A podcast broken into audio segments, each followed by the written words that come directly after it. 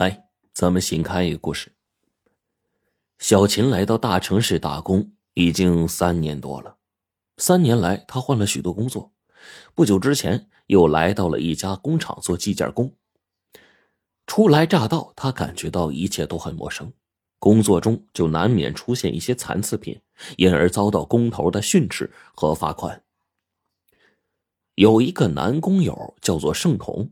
他技术娴熟，看见小琴呢经常被罚，于是就主动帮他。小琴很是感激，两个人慢慢就熟了。小琴就发现，工作中热情似火的盛彤，闲暇的时候呢，也经常一个人闷闷不乐，暗自发呆。后来小琴才知道，原来呀，和盛彤一同出来打工的恋人，半年前弃他而去了。临走的时候，还托人告诉盛彤说，他们缘分已尽。盛彤思前想后，也弄不明白为什么他深爱的女友会突然背叛他，这对他的打击是非常大的。渐渐的，小琴就喜欢上了这个心地善良的小伙子，而盛彤的脸上也浮现出了难得的笑容。半年之后，小琴和盛彤结婚了，他们辞掉了工作，利用这几年打工积攒的一些积蓄，开了一家美容美发的小店儿。小琴学得一手高超的剪发技巧，收费又实惠，很快呢就赢得了打工族的青睐。然后这天，盛彤给小琴打下手啊，为一个客人洗头，他发现门外有一个白白胖胖的一个男的，总是贼头贼脑的就往屋里看，于是推门就说：“先生，您理发吗？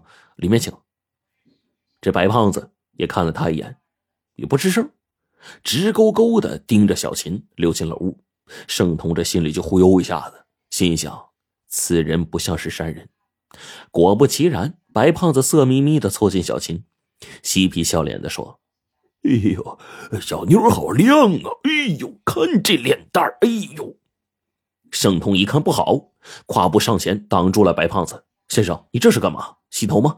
啊，来，呃，这边请。”说着，连拉带拽的把这白胖子呀按在了背靠式的洗发椅上。白胖子挣扎着坐起来说：“你算个什么东西啊？敢他妈弄老子！我告诉你，头我要洗，不过得请这位小姐洗。”盛彤想说什么，小琴用目光拦住了他，大大方方的为这胖子脱去西服，然后说：“啊，好先生，我来为您洗。”白胖子头枕着盆托。一双不怀好意的三角眼盯着小琴，手也不老实。这小琴的手啊，就在白胖子这个头上就揉搓着，然后说：“先生，您别动，我会弄湿你的。”白胖子讪笑道：“嘿嘿，被小姐的手弄湿，好啊！”他就趁机一把抓住小琴的手，往脸上就蹭了起来。哎呦，小琴看挣脱不开，就急忙的喊着说：“先生，你放开，别别这样。”在一旁的盛彤早已经是怒火中烧了，一把掀起白胖子就是一拳，顿时这白胖子被打的脸上挂了彩了。白胖子捂着血乎乎的这个脸，恼羞成怒的就骂道：“妈的，小子，你敢打我？你等着，老子饶不了你！”他就抓起了西服，也顾不得穿了，往背后一搭，仓皇的逃出了门。小琴眼尖手快呀，跑到门口，从地上捡起一沓百元钞票。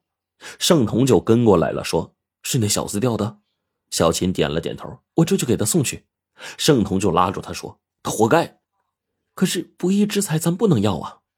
那龟孙子早不知道跑哪去了，你怎么找啊？”也好，那咱们把钱先收着。小琴用嗔怪的眼光看了看盛彤。反正挨了你的揍，他还会找来的。盛彤呢，就气呼呼的反问：“怎么，我错了吗？这个无赖不该揍吗？”小琴说道：“我没说你错，只是咱做生意啊，别得罪人。大白天的有你在，他能把我怎么样啊？”盛彤不再吭声，坐在一旁就抽起了闷烟。小琴就数着钞票，忽然“哎呀”一声，都变了调了，五万。盛彤一抬头。这小琴手里拿着一个取款的通知单，收款人叫做白魁山。两个人面面相觑呀。盛彤就说：“把东西收好，这么一大笔钱，那小子一准要回来找。”可等到晚上打烊了，也不见那白胖子踪影。而且是一连几天也不见他回来找。这一天，眼见取款单就要到期了，盛彤有事呢，走不开。他让小琴按照取款单上的地址啊，找到了景致小区的一栋公寓，按下门铃，里面走出一女的，然后说：“找谁呀？”小琴说：“请问白魁山是住这儿吗？”女子就警惕的扫了他一眼，说：“找错了。”小琴一听，急忙掏出那张取款单，大声的说：“可是这地址没错呀！”就在这个时候，盛彤打电话，他得知情况之后呢，告诉小琴不要把这个取款单给这个女的。小琴呢，就只能对那个女的说：“呃，对不起啊，也许是我找错了。”回来之后，盛彤就说：“这事儿还真蹊跷啊！一笔巨款，失主不来找，咱按地址给人送去，人家又不承认。”小琴就说：“咱他不知道咱身份，咱要没说明来意，他还以为咱们是什么人呢。”不是，咱也不知道那女的的身份呢，所以啊，不能把这取款单给她。如果白胖子来找，那女的又不认账，咱就跳进黄河，咱也洗不清了呀。几天后的一个晚上，小琴正在给客人理发呢，门外进了一个人，正是白胖子。小琴就舒了口气，心想失主总算是露面了。可是盛彤这会儿正在外地和朋友合伙开的服装店里面进货。他心里边又是一紧，这白胖子再趁机耍赖怎么办呢？白胖子就东瞧瞧西瞧瞧，看到就小琴一个人，然后就哈哈一笑：“ 哎，小姐，今儿我能为我洗头了吗？”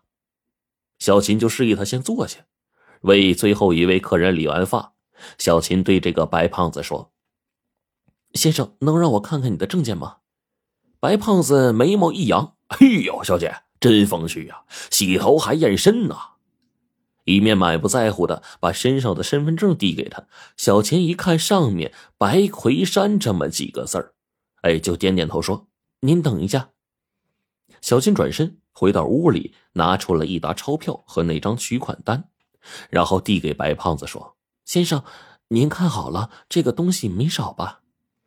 白胖子是大喜过望啊，对着小琴是作揖道谢。哎呀，谢天谢地，我是没想到这么一大笔钱居然能失而复得。哎呦，小姐您真是菩萨心肠啊！哎呦呦呦呦，这这让我怎么感谢您呢？小琴说：“哎，这这没什么，我们都是生意人，知道赚钱的辛苦。哎，好，呃，大恩不言谢，这好处嘛，我白某人记在心里了啊。不过，小姐。”这个赏个脸吃个饭总是没问题吧？饭局中，白胖子得知盛彤在做服装生意，就眼睛一亮，说：“哎，你看看，我报答你们的机会来了啊！呃，说来也巧，哎，我的朋友在南方也是做服装生意啊，正想从这儿啊进一批新潮服装呢。哎，你们那货有多少，我要多少，价格保证你们满意。”